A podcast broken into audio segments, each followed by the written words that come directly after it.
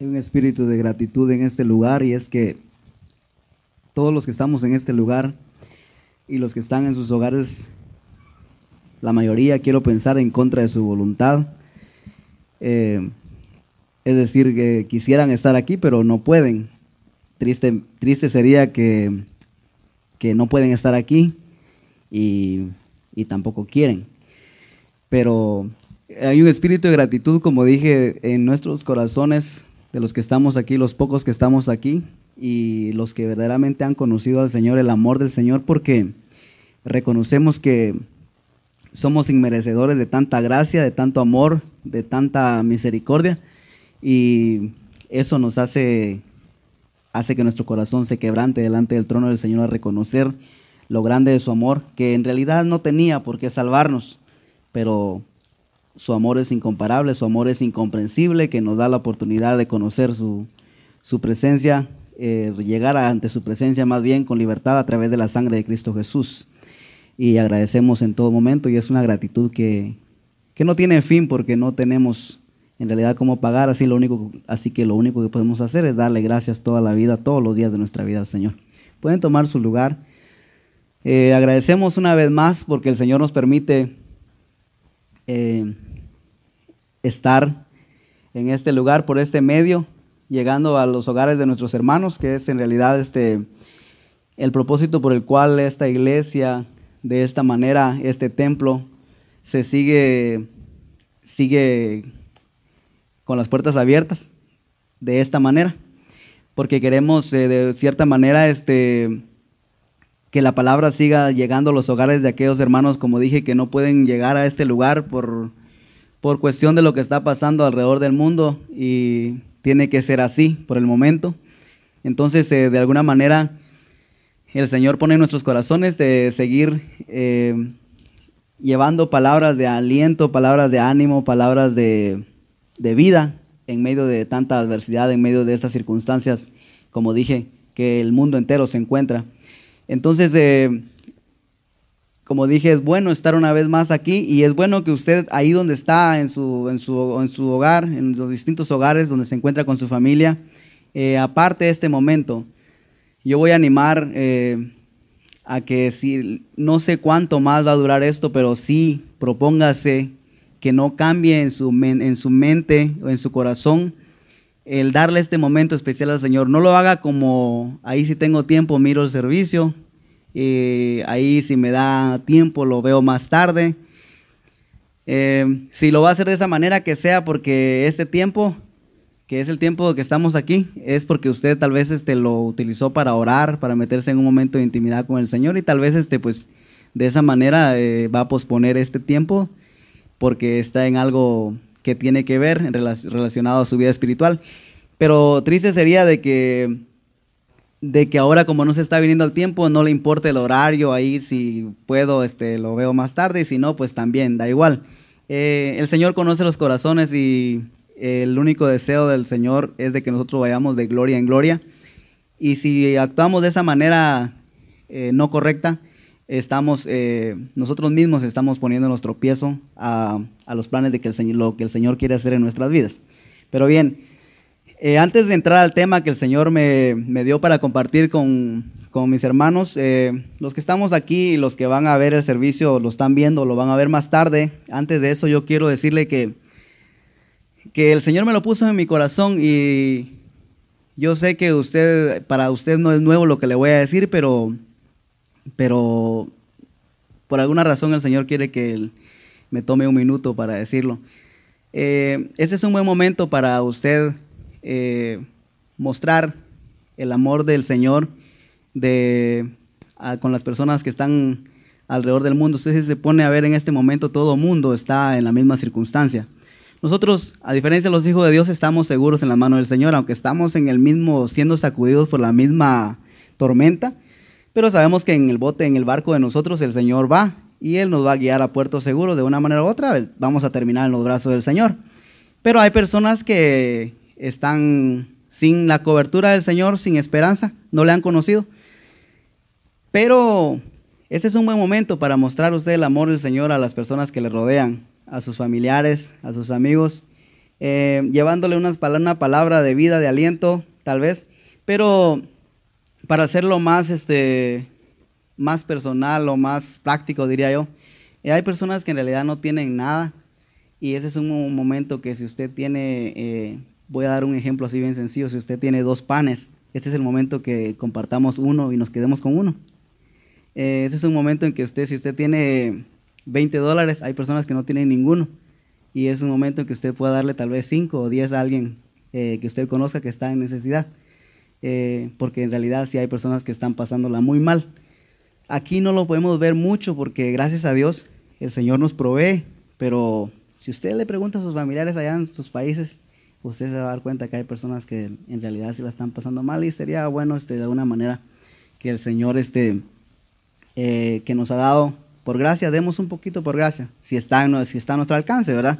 El Señor en realidad conoce los corazones. Y venía esto a mi mente porque hay un pasaje en la Biblia donde dice el Señor, eh, dice que un día le va a decir, me dieron de comer, yo tenía hambre, me diste de comer, me diste, me vestiste, me visitaste.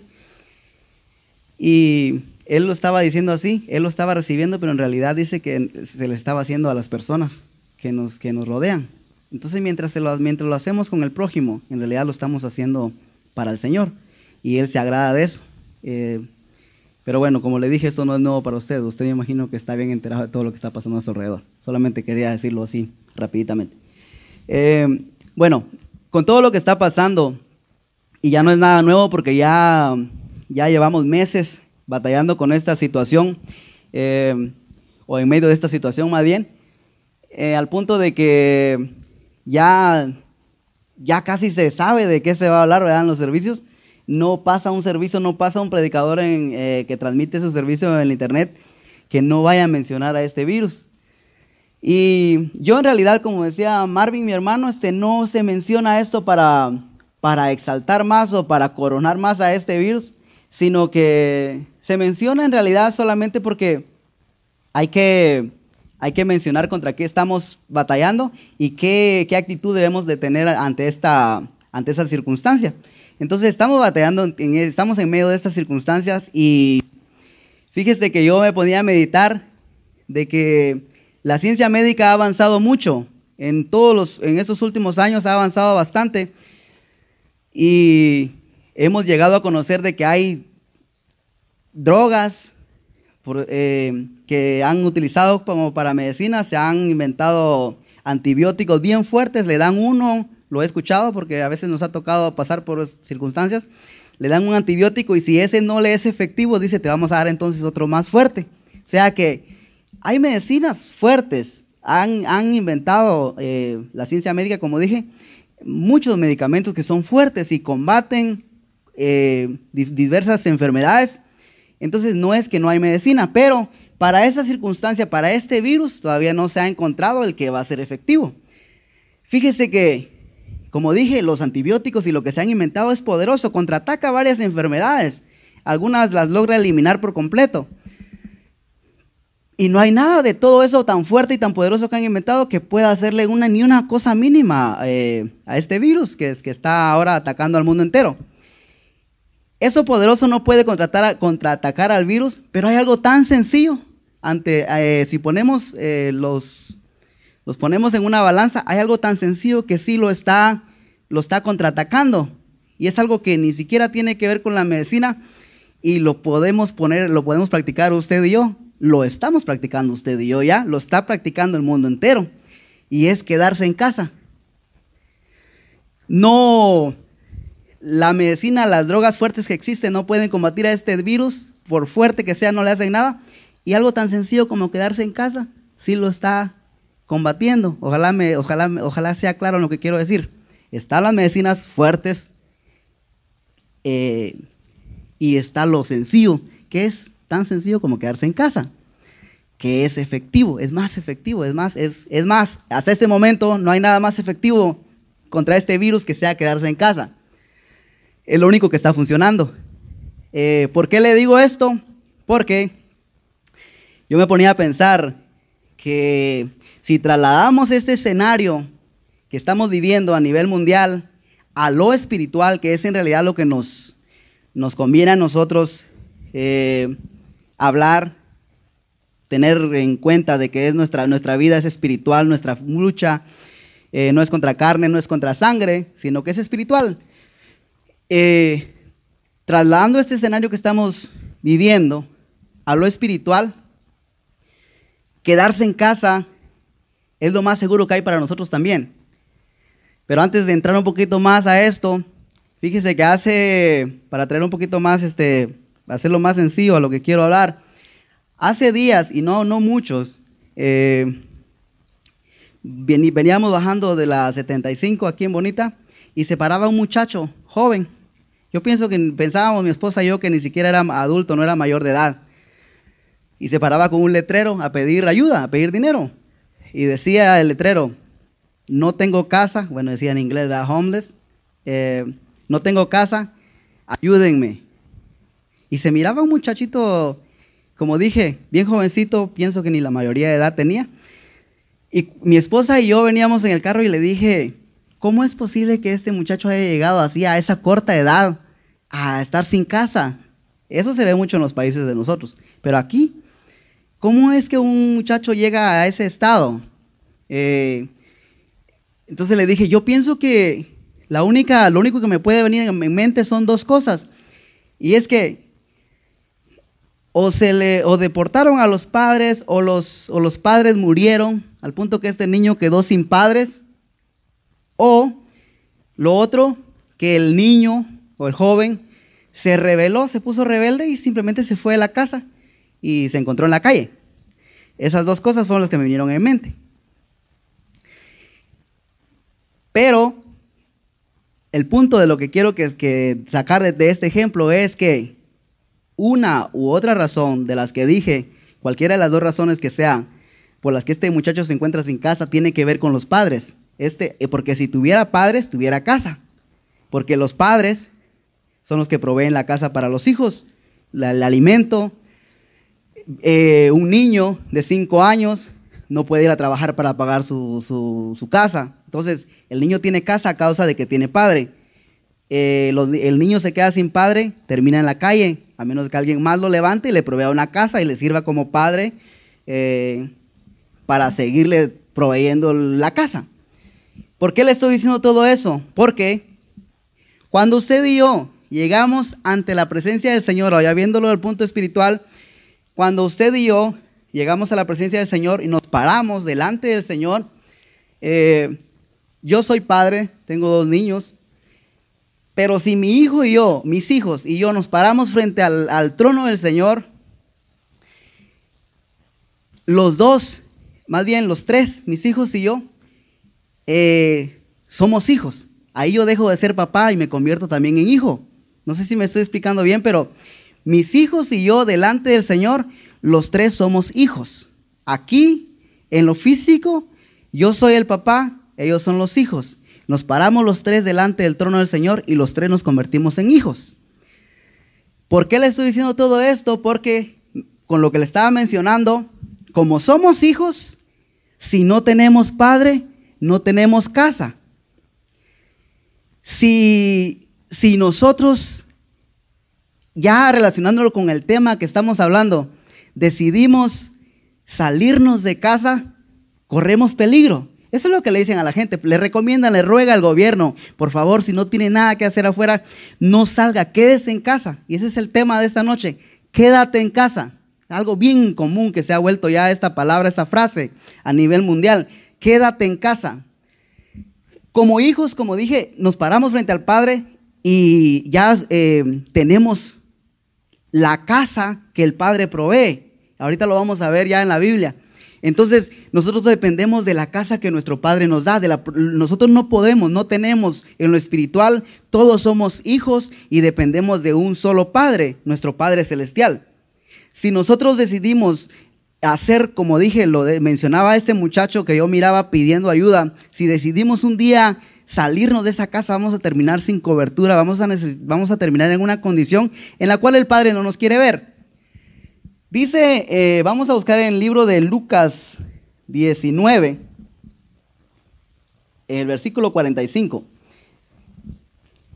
Nosotros sabemos, hemos escuchado, especialmente en este tiempo, de que no hay lugar más seguro eh, para estar en estas circunstancias que habitar, que vivir bajo el abrigo del Altísimo, que es la casa que nuestro Padre nos provee, su abrigo, su habitación, su presencia. No hay nada más seguro, no hay lugar más seguro donde podamos vivir nosotros en estas circunstancias que no sea bajo el abrigo del Altísimo. Y eso lo entendemos muy bien. Y quedarnos en esa casa, en ese abrigo, dije, es lo más seguro. Quédate en casa, quédate en ese abrigo, quédate, habita en esa presencia. Pero eh, el problema es que el problema es de que nosotros sabemos que la presencia del Señor, eh, habitar en el abrigo del Señor es nuestro, lugar seguro. Lo triste es que a veces ya eh, dejamos de verlo como realmente es una habitación, un deleite estar ahí y lo empezamos a, empezamos a cambiar en realidad la realidad de cómo debe ser la casa. Una vez Jesús estaba, entró en el templo y comenzó a echar afuera a todos los que vendían, dice, y a todos los que compraban en él. Sigue diciendo. El 46.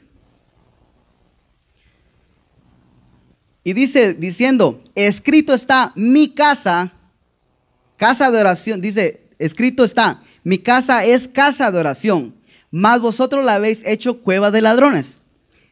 Dije, conocemos que vivir bajo la presencia, bajo la cobertura, bajo el abrigo, en la casa del Señor es lo más seguro, pero a veces nosotros eh, lo dejamos de, dejamos de ver y dejamos de practicar las cosas que deben de hacerse en la casa de nuestro Padre y empezamos a tornar las cosas de una manera diferente y dejamos de gozar los beneficios. Eh, estábamos viendo aquí un escenario donde la casa que se suponía debería ser una casa de oración, Oración significa relación, diálogo, eh, una, una relación de un padre a hijo. La oración significa hablar, pedir, orar, dialogar. Entonces la casa debe ser una casa de diálogo, una casa de comunicación. Vivir bajo el abrigo del Altísimo significa que debemos estar en constante diálogo, hablando, orando, con nuestro Padre, estar en la casa, pero ¿cómo se vive en la casa? Dice que en la casa se vive orando, es casa de oración. No es nada más decir vivo en la casa, sino que hay que saber cómo vivir en la casa, cómo permanecer en la casa y por lo consiguiente gozar de los beneficios que el Padre da estando, habitando en la casa.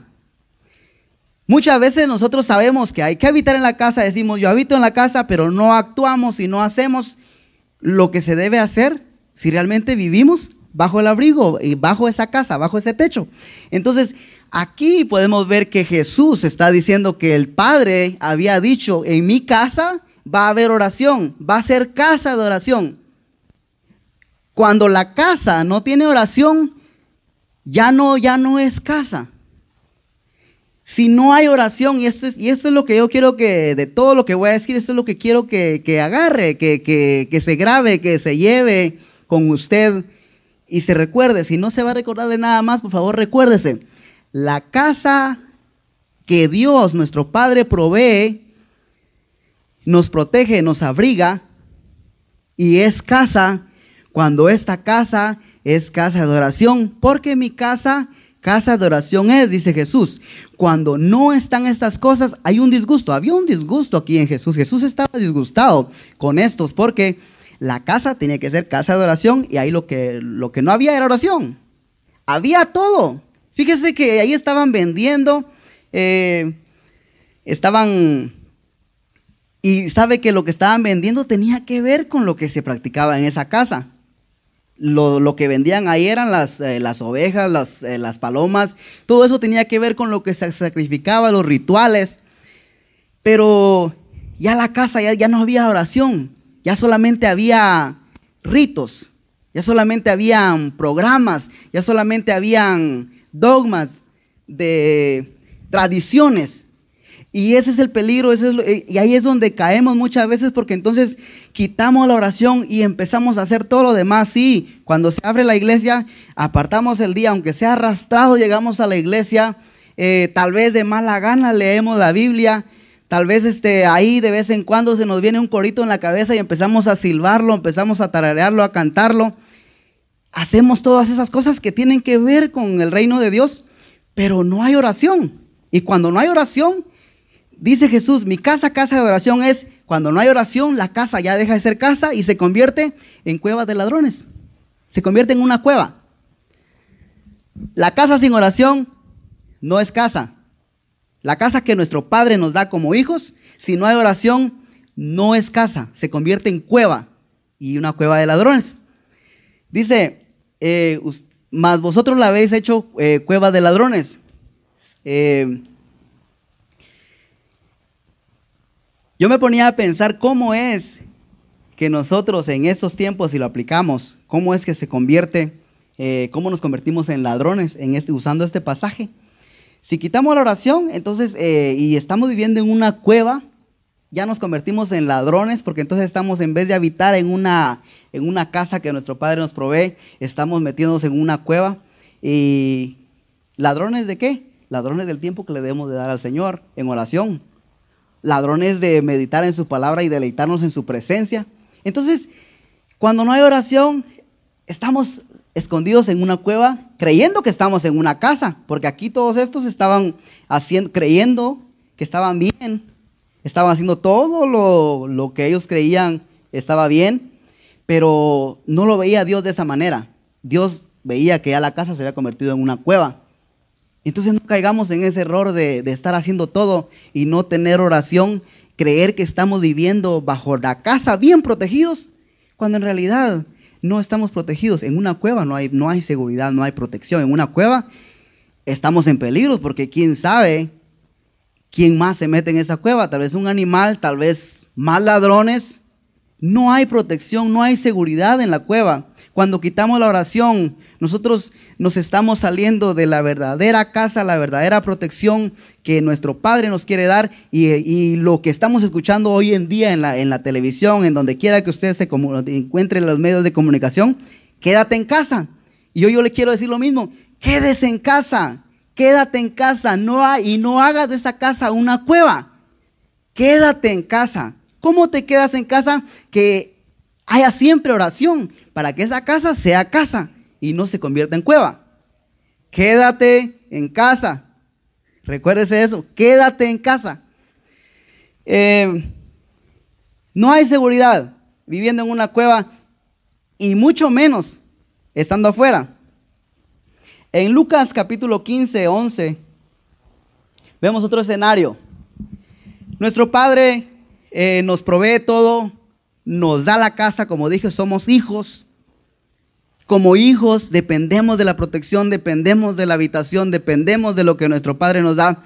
Imagínese usted de este joven que le estaba hablando yo que decía, no tengo casa, ayúdenme, con un cartel ahí parado en la calle. Imagínese usted que, que lleguen los del gobierno y le digan, hey, no tenés que estar en la casa, quédate en casa. Si el pobre tiene ahí un letrero que dice, no tengo casa, ¿qué, qué cara pondría? ¿A dónde se iría? No tiene casa, pero no tiene casa, porque no tiene padre. Y un escenario similar hay aquí en la Biblia. Fíjese que un hombre tenía dos hijos, dice, y sigue diciendo. Y el menor de ellos dijo a su padre, Padre, dame la parte de los bienes que me corresponde. Y le repartió los bienes el padre, ¿verdad? Sigue diciendo en el 13. No muchos días después, juntándolo todo, el hijo menor se fue lejos a una provincia apartada. Se fue de la casa se salió de la protección que el padre le daba, se salió de la habitación que el padre le daba, se, salió donde estaba la, la, seguridad, se salió de donde estaba la protección y se fue. Y dice, y ahí desperdició sus bienes viviendo perdidamente. Sigue diciendo, y cuando tuvo, y más bien cuando todo lo hubo malgastado, vino una gran hambre en aquella provincia y comenzó a faltarle. Y fue y se arrimó a uno de los ciudadanos de aquella tierra, el cual le envió a su hacienda para que apacentase cerdos y deseaba llenar su vientre de las algarrobas que comían los cerdos, pero nadie le daba. Y volviendo en sí dijo, ¿cuántos jornaleros en casa de mi padre? En casa de mi padre tienen abundancia de pan y yo aquí perezco. Cuando dice yo perezco, yo me estoy muriendo, porque todo lo que hay fuera de la casa es muerte, es inseguridad, es, es, este, es una desgracia en realidad estar fuera de la casa. Pero usted dirá, yo nunca me he salido de la casa porque nunca he dejado de ser cristiano. Le quiero seguir recordando durante toda esta enseñanza de que cuando en la casa no hay oración, ya no es casa, es una cueva. Por misericordia el Señor nos guarda, nos sostiene, nos protege.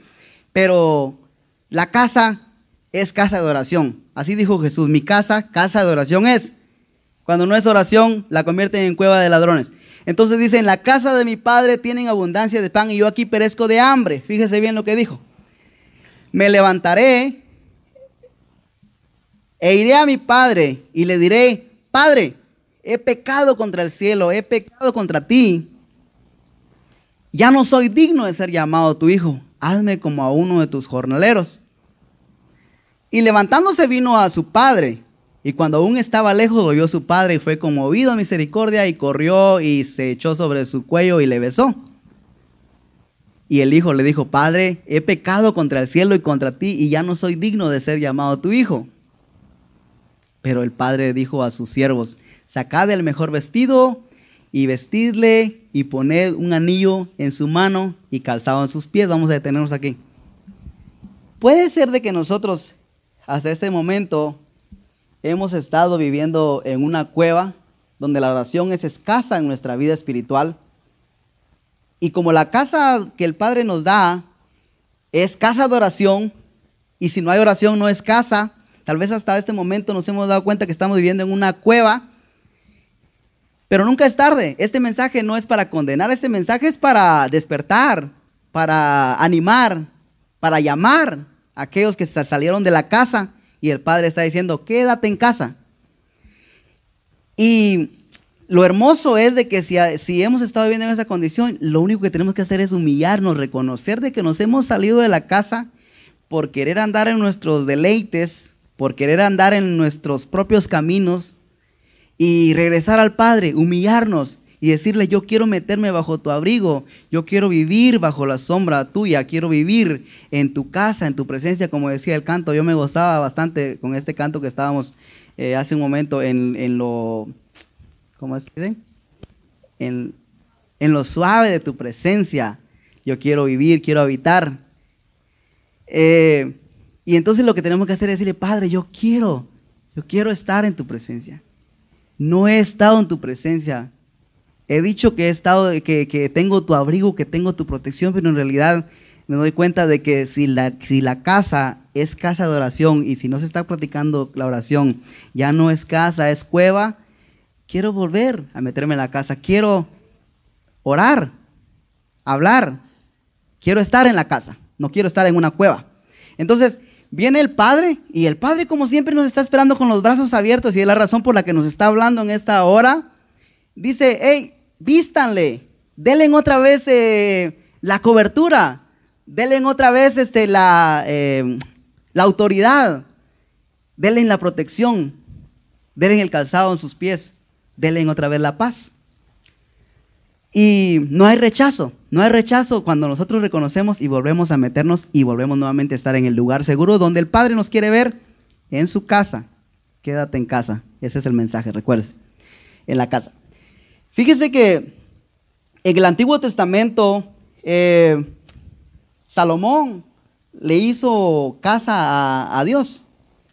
En 2 Crónicas 7.1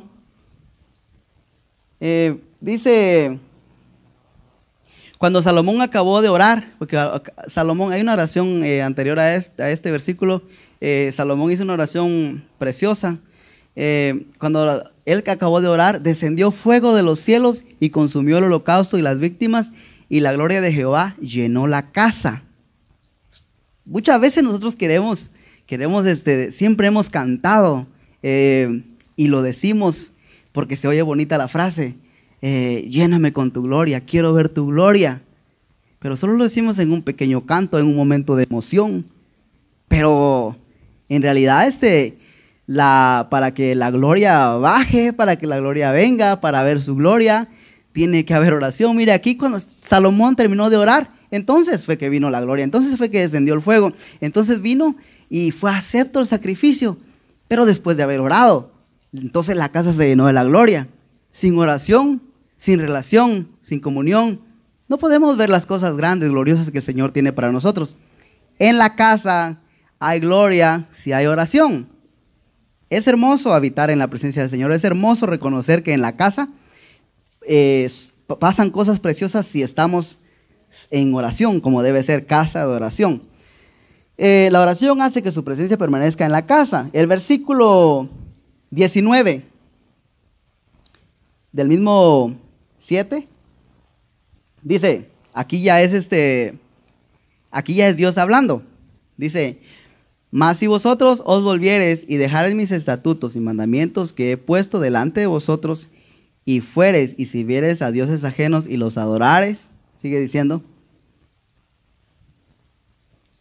yo os arrancaré de mi tierra que os he dado, y esta casa, la casa que debe ser casa de oración, la casa que debe ser eh, casa de protección, casa de providencia, casa de seguridad, esa casa, cuando se hace todo lo contrario, regresamos al, al 19 otra vez, por favor, esa casa cuando dice, si se vuelven y dejan mis estatutos y mandamientos que yo he puesto delante de ustedes y se fueran a servir a dioses ajenos y van a adorar otras cosas, se ponen a hacer otras cosas, el 20 dice, esta casa que debe ser eh, de beneficio, de bendición, yo los arrancaré de mi tierra, ese que les he dado, y esta casa que he santificado a mi nombre, yo la arrojaré de mi presencia y la pondré por burla y escarnio de todos los pueblos. Eso es lo más triste que puede pasar, que después de nosotros saber, porque ya, aquí estamos este, ya estamos adelante de lo que habíamos leído, que la gloria bajó. Eh, lo triste, y ahí es donde muchos cristianos caen, eh, que viven en un tiempo de gloria, un tiempo eh, donde sienten, palpan, viven en la presencia misma del Señor. El Señor los lleva a niveles hermosos en su presencia y después de que ya han conocido esa gloria, empiezan a, vanagloriarse creyendo que ya lo saben todo y se poco a poco se van alejando, van empezando a adorar otras cosas que no tienen nada que ver con lo que el Señor ha, ha dicho y empiezan a alejarse. Y entonces la casa gloriosa que, que han gozado, la presencia, la gloria que han gozado, ya se convierte en burla, burla y escarnio de todos los pueblos. Ya no hay presencia, porque dice, yo la arrojaré de mi presencia y la pondré por burla y escarnio de todos los pueblos. Ya esa casa gloriosa, lo que hemos experimentado, ya no existe. Deja de ser cuando nosotros hacemos todo lo contrario. Ya no, ya no hay seguridad en la casa. Así que si queremos gozar de los beneficios de la casa, vivamos en los estatutos, vivamos en lo que el Señor quiere que nosotros vivamos y gocemos de sus beneficios. Dice el versículo 24 al 33, vamos a ver qué dice eh, en el mismo capítulo, 24 al 33. Oh, no tiene perdón. No sé qué estaba pensando, tal vez tenía sueño cuando apunté este versículo. Olvídese de eso. ok, segunda de Crónicas 20, capítulo 8. Ahorita voy a encontrar, ahorita voy a ver por qué escribí esto aquí. Eh, a decir que no tiene 20 tampoco. Segunda de Crónicas 20. ¿Sí tiene? Ah, bien. Versículo 8.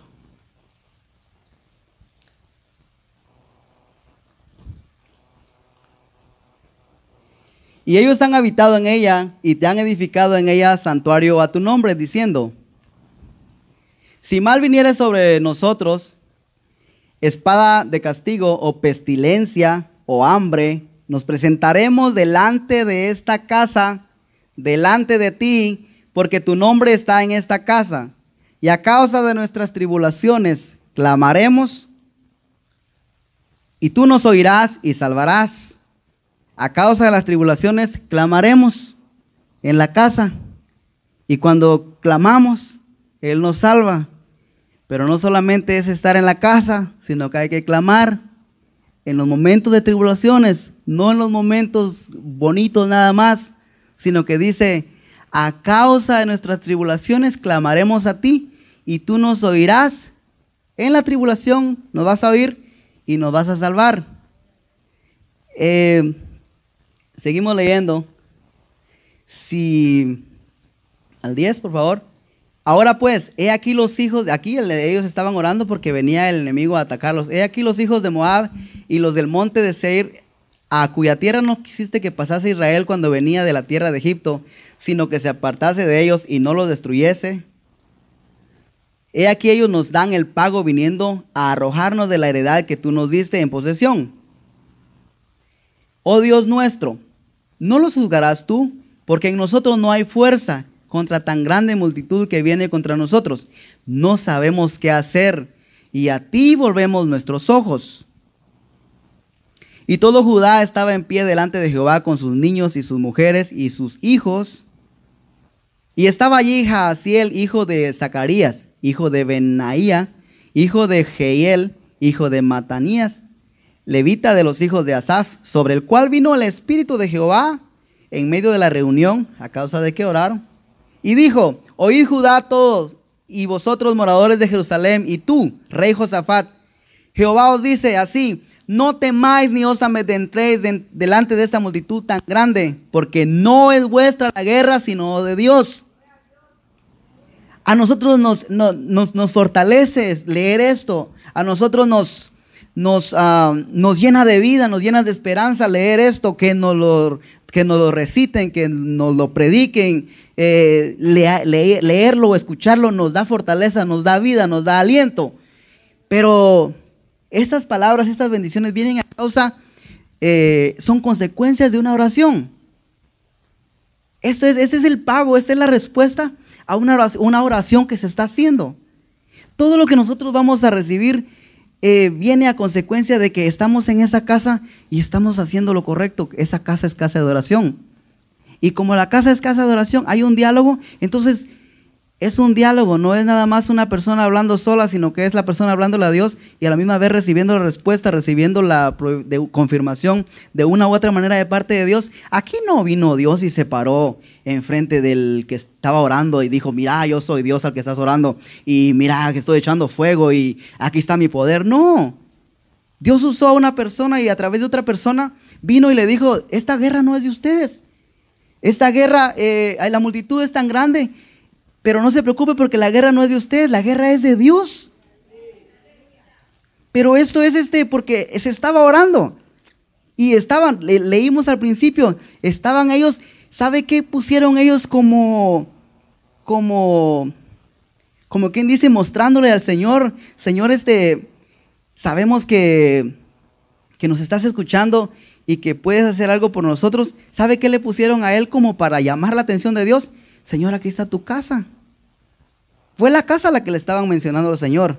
Aquí está tu casa, aquí tus hijos te edificaron casa. Y ahora viene el enemigo amenazando quitar esas tierras. ¿Dónde está tu casa? Es la casa la que está siendo amenazada. Entonces, en la casa hay oración y a causa de la oración viene la respuesta, viene la viene nuestra nuestra seguridad, viene el que pelea por nosotros y pelea a nuestro favor, pero hay, tiene que haber oración. Es bonito leerlo, pero hay que leer el contexto anterior. Hay esa causa de una oración que viene a esta respuesta. Eh, vamos ahora a Salmo 84, 3. Eh, es hermoso y no se, no se olvide el tema, quédate en casa. No hay lugar más seguro que quedarse en casa. Y no estoy hablando precisamente ahora de esta pandemia. Estoy usando como referencia lo que se está usando. Pero nosotros lo más seguro que tenemos como hijo de Dios es quedarnos en casa, permanecer en esa casa. ¿Y la casa que es? Casa de adoración. Eh, 84.3 dice, aún el gorrión haya casa y la golondrina nido para sí, donde ponga sus polluelos. Fíjese dónde haya el nido este, este, este, este gorrión y esta golondrina. Cerca de tus altares, oh Jehová de los ejércitos, cerca de los altares, ahí está la, casa de estos pajaritos. Por eso es que dice que, que Dios le provee. Fíjese que Jesús, usando a los pajaritos, dice que Dios les da el alimento. Ellos no siembran, no se preocupan por qué van a comer. Dice Jesús, vuestro Padre les alimenta. ¿Sabe por qué? Porque dice que en la habitación de ellos, su nido y la casa la ponen cerca de tus altares, oh Jehová de los ejércitos. Por eso es que Dios les da la, provisión, Dios los mantiene, porque ellos están viven en la presencia. Es, hermoso ¿no? leer esto, se me, me dan ganas de componer una canción, pero no la vamos a componer ahorita. Eh, entonces, sigue diciendo el otro versículo, bienaventurados los que habitan en tu casa, quédate en casa, porque bienaventurados son los que habitan en la casa del Señor. Pero Fíjese, no es nada más habito bajo el abrigo del Altísimo, no es decir nada más estoy viviendo bajo la sombra del Omnipotente, sino que dice que ahí estando y habitando en la casa los bienaventurados son aquellos que perpetuamente están alabando. No son los que nada más dicen estoy habitando, estoy viviendo, estoy seguro bajo el abrigo. No, sino que son aquellos que están haciendo, están en esa casa, pero están, están haciendo lo que se debe estar haciendo en esa casa. ¿Es casa de oración? Ok, se ora, se alaba, se hace todo lo que tiene que ver en esa casa.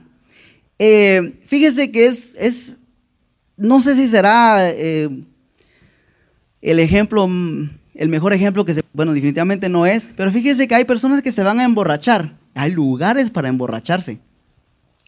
Eh, no lo hacen, bueno, algunos lo hacen en su casa, pero hay lugares que son específicamente para ir a emborracharse, son los bares. Y ahí que se hace en un bar, ahí no espere usted en un bar que vayan a ver doctores cuando usted entre tomándole temperatura, enfermeras checándole a ver el ritmo de su corazón. Ahí no va a ver eso usted. Si usted quiere ver eso, vaya a ser una clínica, un hospital. Cada cosa tiene su... Eh, se, se practica de acuerdo al lugar que es, eso es lo que se practica. En un bar va a encontrar usted gente bebiendo.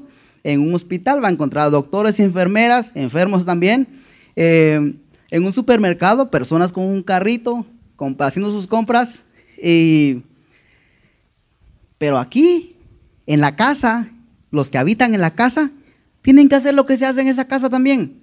En esa casa, cuando llegue el temor, usted se pone a pensar y dice, aquí en esta casa no puede haber temor.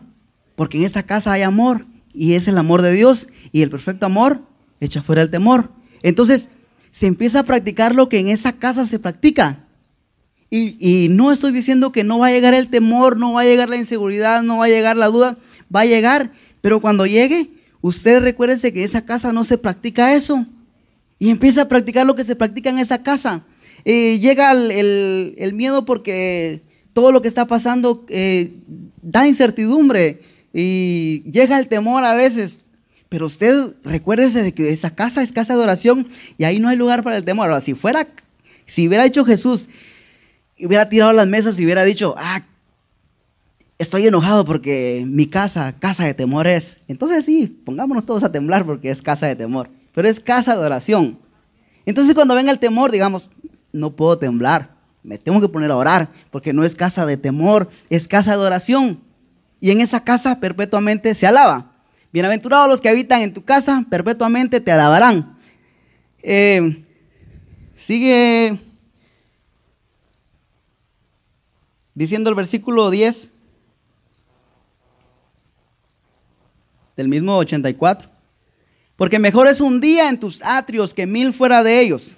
Escogería antes estar a la puerta de la casa de mi Dios que habitar en las moradas de maldad es mejor. Dice, mil días comparados a un día en la, en la presencia o en, aunque sea en la puerta de la casa de nuestro Padre, no se comparan a mil días fuera de su presencia, fuera de la casa. Es horrible vivir sin la protección. Es horrible saber que salir de su casa a usted se le puede pegar algo cuando el lugar seguro lo único que puede, lo único seguro, lo único que está funcionando contra esta pandemia es quédate en casa. Y lo único que nos ayuda a permanecer firmes, a no ser contaminados con el virus del pecado y el virus y todo lo que el diablo tiene allá para contaminar y también destruir nuestra vida como hijos de Dios. Lo único que nos da seguridad es que permanezcamos en la casa del Padre. ¿Y qué es la casa del Padre? Casa de oración. Entonces, eh, dice el, el, el versículo 10, el 11, el que sigue.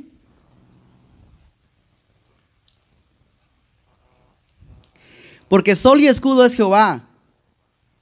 Jehová Dios, gracia y gloria dará Jehová, no quitará el bien a los que andan en integridad. Eh, sigue diciendo, no, más bien ahí, ahí, dejémoslo. Los beneficios que hay por estar en la casa del Señor son, son impresionantes. Nosotros los queremos, nadie, nadie de los hijos de Dios que usted le diga, ¿te gustaría gozar de los beneficios que hay en la casa del Padre? Y nadie le va a decir que no. Pero esos beneficios se gozan y lo gozan los hijos, que a diferencia del hijo pródigo, que se fue, se salió la casa, eh, no gozó más. Siguió siendo hijo, pero hasta que no regresó, hizo lo que tenía que hacer. Dice que vino y empezó a hablar otra vez con su padre. Lo que nos hace estar en la casa es la oración. Entonces el hijo pródigo vino y empezó a hablar otra vez con su padre. La oración que es hablar con Dios, orar. Entonces, cuando venimos nuevamente y habitamos, venimos y nos metemos en esa casa en oración, venimos y tenemos comunicación nuevamente con nuestro Padre y eso es hermoso. Dice el Salmo 27, 4.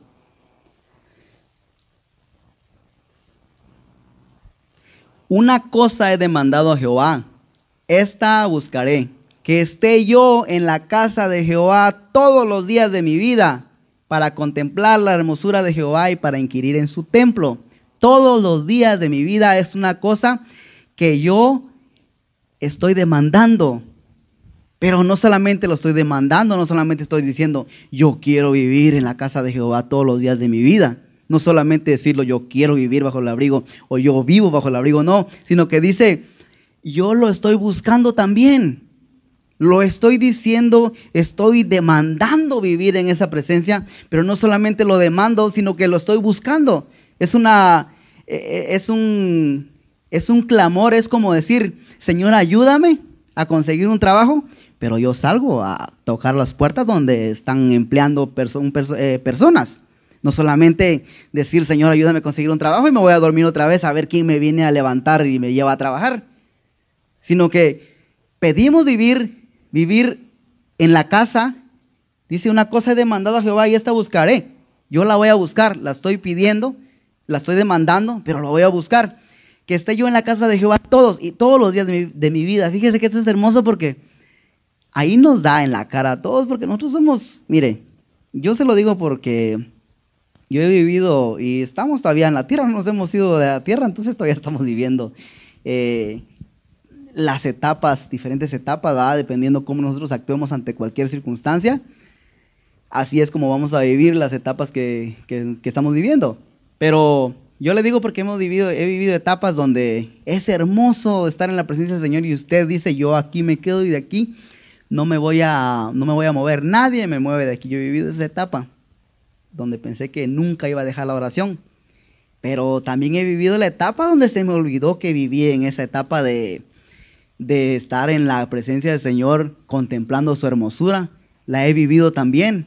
Entonces, lo que quiero decirle con eso es de que no nos olvidemos de que estamos viviendo estos momentos hermosos en la presencia del Señor, pero el día de mañana también hay que seguirlos. Y tal vez el día de ayer fue tan hermoso y este día, por causa de las circunstancias, el ánimo tal vez este como que no es el mismo de ayer, pero sin embargo hay que buscarla. Hay que lo anhelamos, pero también hay que buscarlo. No hay deseo de orar como el día de ayer. Hay que buscarlo, porque cuando lo busquemos, entonces vamos a poder seguir contemplando su hermosura y vamos a inquirir en su templo. Vamos a seguir aprendiendo. Lo que se hace lo que se adquiere al estar en la presencia del Señor, la palabra inquirir tiene que ver con enseñanza, estamos aprendiendo, estamos, estamos siendo enseñados mientras nosotros estamos en su presencia, se nos está enseñando cómo vivir la vida como hijos de Dios y eso es lo que hace que esa llama en nosotros eh, siga encendida de manera que el día de mañana, si querramos seguir no solamente demandando, sino seguir esa búsqueda. ¿Por qué? Porque estamos, estamos siendo enseñados, se nos, está, se nos está llenando de conocimiento y ese conocimiento invade nuestro ser de manera que la única manera que podamos estar contentos, satisfechos, es si seguimos en esa búsqueda. Por eso hay muchos hijos de Dios decepcionados, frustrados, deprimidos, porque en el interior hay un anhelo de aquellos, especialmente de aquellos que han vivido en la presencia del Señor y han vivido en la presencia misma, viviendo esos momentos de gloria, eh, palpando casi al, Señor mismo. Eh, y ahora ya no están en esos, en, esos, en esos días gloriosos. Esos hijos de Dios como han vivido como el hijo pródigo en la casa del Padre y se fueron. Ahora están fuera de la casa del Padre, ya no gozan de esa presencia, pero su, su, ser sabe que un día vivió en esa casa donde hay provisión, donde está lo que anhela, donde está lo que lo llena, donde está lo que lo sacia, y está aquí con el conocimiento, pero no está con los beneficios, hasta que empieza y busca y busca y busca y llega al Padre y dice, Padre, ya no soy digno de ser llamado tu hijo. Hazme aunque sea como uno de esos jornaleros, pero yo no quiero vivir sin tu presencia porque estoy infeliz. A causa de que he conocido que en tu casa hay, hay providencia, a causa de lo que he conocido en tu presencia, ya no soy feliz si no regreso a tu casa. Entonces, no quiero que me hagas como, como que me trates como hijo otra vez. Trátame aunque sea como un empleado, como un jornalero, pero yo quiero estar y gozar de lo que hay, de lo que he conocido. Es tiempo de regresar y es tiempo de, nuevamente vivir eh, en esos que no sean nada más experiencias. Yo me recuerdo cuando yo viví me recuerdo cuando yo empecé. Me recuerdo cuando yo oraba. Oh, yo viví. Oh, el Señor me usaba. Dice un pastor por ahí, parecen las momias del Señor. ya, ya no son, eran. Yo era cuando oraba, cuando yo leía, cuando yo me convertí. Todos exhibiéndose aquí, pero lo que un día fueron, no lo que son. Entonces, cuando vivimos en esa condición, vivimos del recuerdo, vivimos infelices porque este, el hijo pródigo, viví, cuando se acordaba de lo que había en la casa del padre, era infeliz porque no estaba ya gozando de lo que los, aunque sean los jornaleros, dice ellos, dice él, están mejor que yo y aquí yo viviendo en una, miseria, era deprimente, hasta que volvió y gozó nuevamente de lo que el padre tenía para él y para todo aquel que quiere regresar a su casa. Quédate en casa. Eh, dice entonces no es solo, no es solo eh, decir que queremos vivir, sino que tenemos que buscar estar en esa casa donde está la seguridad. Por último, el, el Salmo 23, 6. Dice, y es bien conocido ese salmo, ciertamente el bien y la misericordia me seguirán todos los días de mi vida, y en la casa de Jehová moraré por largos días. Ahora vamos a leerlo al revés para que, para que nos gocemos más. Dice, por largos días eh, en la casa de Jehová yo voy a morar. Eh, y a causa de eso me van a seguir todos los días el bien y la misericordia. Por vivir en la casa del Señor. Por estar en la casa del Padre. Por estar donde está la seguridad. El bien y la misericordia me van a seguir todos los días. ¿Pero por qué? Porque todos los días vivimos y moramos en la casa del Señor, dice, y en la casa de Jehová moraré por largos días. No es nada más unos días, sino días tras día, día tras día, constantemente es una, es una búsqueda, es una, es una, es un hambre constante de querer estar y ser saciados de la casa del Padre. Entonces, en pocas palabras, este, no hay lugar más seguro para este mundo, en este momento que se está viviendo esta pandemia, que quedarse en casa, no hay arma, no hay, no hay medicina que pueda pelear contra ese virus. Lo único que funciona es quedarse en casa. Es lo que hasta ahorita está funcionando, quedarse en casa. Y el Padre nos quiere enseñar lo mismo, trasladémonos lo espiritual. No hay lugar más seguro que quedarnos en casa. En la casa de mi Padre, dice Jesús, muchas moradas hay. Y yo me recordaba de la, fíjese que la oración, Jesús, esto no lo apunté aquí, pero Jesús en un momento dijo, no sean como los hipócritas, porque los hipócritas, dice Jesús, hablando de los fariseos de ese entonces, los religiosos que él estaba señalando, dice, no sean como esos hipócritas, porque a ellos les gusta orar en las plazas, que el mundo los vea, que hacen oraciones largas. E, esa es hipocresía, dice porque a ellos les gusta que la gente los vea. Pero ustedes no sean así. No vengan aquí a la iglesia o donde la gente, el hermano, los esté viendo y decir, oh, yo sí oro, yo sí mírenme, soy muy espiritual. Eso de nada sirve. Dice, ya tienen su recompensa. ¿Cuál fue su recompensa? Lo vieron. Tal vez hasta otros hipócritas tal vez lo vieron. Entonces, hipócritas con hipócritas se entienden, ¿va? Entonces, ¿qué dice? Ya tienen su recompensa, ya lo dieron. Pero, ahora fíjese, y esto, es hermoso, porque dice, ustedes no sean así, ustedes vayan en la casa, lo que estamos hablando, ¿va? ¿Qué es en casa?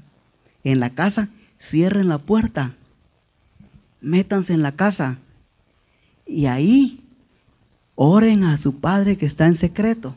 ¿Pero dónde? En la casa. Y volviendo a lo que leímos al principio, porque la casa debe ser casa de adoración. No para que nos vea todo mundo, sino para que nos vea nuestro Padre. Y entonces por eso es que cuando nosotros cerramos nuestra puerta y habitamos en esa casa, en la casa de oración, dice que empezamos a ver lo que dice este, este versículo, que el bien y la misericordia nos siguen todos los días, porque dice que lo que hacemos en la casa, cerrada la puerta en la intimidad, tiene su recompensa en público. De ahí el bien y la misericordia nos empiezan a seguir, pero todo es a causa de que cerramos la puerta y en esa casa tuvimos comunión con el Padre, oramos a nuestro Padre que está en secreto. Algo para, ya vamos ya, ya esto es lo último que voy a decir. Algo parecido también le pasó a una viuda eh, en el Antiguo Testamento. Eliseo, si no me equivoco, eh, una viuda llega y le dice, tu siervo era, era profeta, él murió, pero cuando murió dejó una deuda. Y ahora la persona a la que mi esposo le debía viene a cobrar y yo no tengo cómo pagar. Y como no tengo cómo pagar, ahora quiere llevarse a mis hijos eh, para saldar la deuda. O sea que iba a perder la vida de sus hijos. La vida de sus hijos estaba en juego. Y Eliseo le dice, ¿qué quieres que haga? ¿Qué tienes? Y la mujer le dice, yo, tu sierva nada tiene en casa. Solamente tiene, eh, creo que dijo, una vasija de aceite, una medida de aceite, algo así. Un poco de aceite y nada más. Y Eliseo le dice, bueno, salí a pedirle a tus vecinos este, vasijas, contenedores, y pide todas las, pide todas las que te puedan dar, muchas, no pocas, muchas. Y después, fíjese, cierra la puerta, enciérrate. Cierra la puerta, enciérrate con tus hijos. Y empieza a llenarlas, pero cerrada la puerta. En la casa. No, no le dijo, como van a ser muchos, tenés que salir al patio porque porque si no, no van a caber en tu casa, tal vez tu casa no es espaciosa, entonces como van a ser muchos, andáselo allá afuera. No, le dijo, métete a, eh, métete a tu casa y cierra la puerta y empieza a llenarlas. Y lo hizo así, cerró la puerta y empezó a llenar, y empezó a fluir el aceite de manera que se llenaba uno y tras otro y tras otro. Y de esa manera, ya cuando ya se terminaron las vasijas, el aceite cesó, ¿verdad? Y entonces viene y le dice, bueno, ahora vende lo que y paga lo que debes y lo demás vive tú y tus hijos. Lo que quiero decirle con eso es de que a causa de entrar en la casa, cerrar la puerta y, tener ese, en realidad ser obedientes a lo que Dios estaba diciendo, eh, trae consecuencias buenas. En estos momentos que estamos viviendo, la vida de nuestros familiares, nuestra vida incluso, corre peligro. Como esa mujer un día decía que la vida de sus hijos corría peligro. Hay un acreedor, hay un virus allá afuera amenazando la vida de nuestra familia, amenazando la vida de nuestros hijos, la vida nuestra incluso. Pero no vamos a lograr este no vamos a lograr nada si no cerramos la puerta. Si no cerramos la puerta y vemos la provisión, la, lo que Dios tiene para nosotros cuando cerramos la puerta y entramos en oración, nos mantenemos ahí, cerrada la puerta, lo que nosotros hagamos ahí va a ser lo que nos va a dar, lo que va a servir para salvar a nuestros familiares, a nuestros hijos. Esta mujer salvó la vida de sus hijos de, ser vendidos como esclavos tal vez y de no volverlos a ver nunca.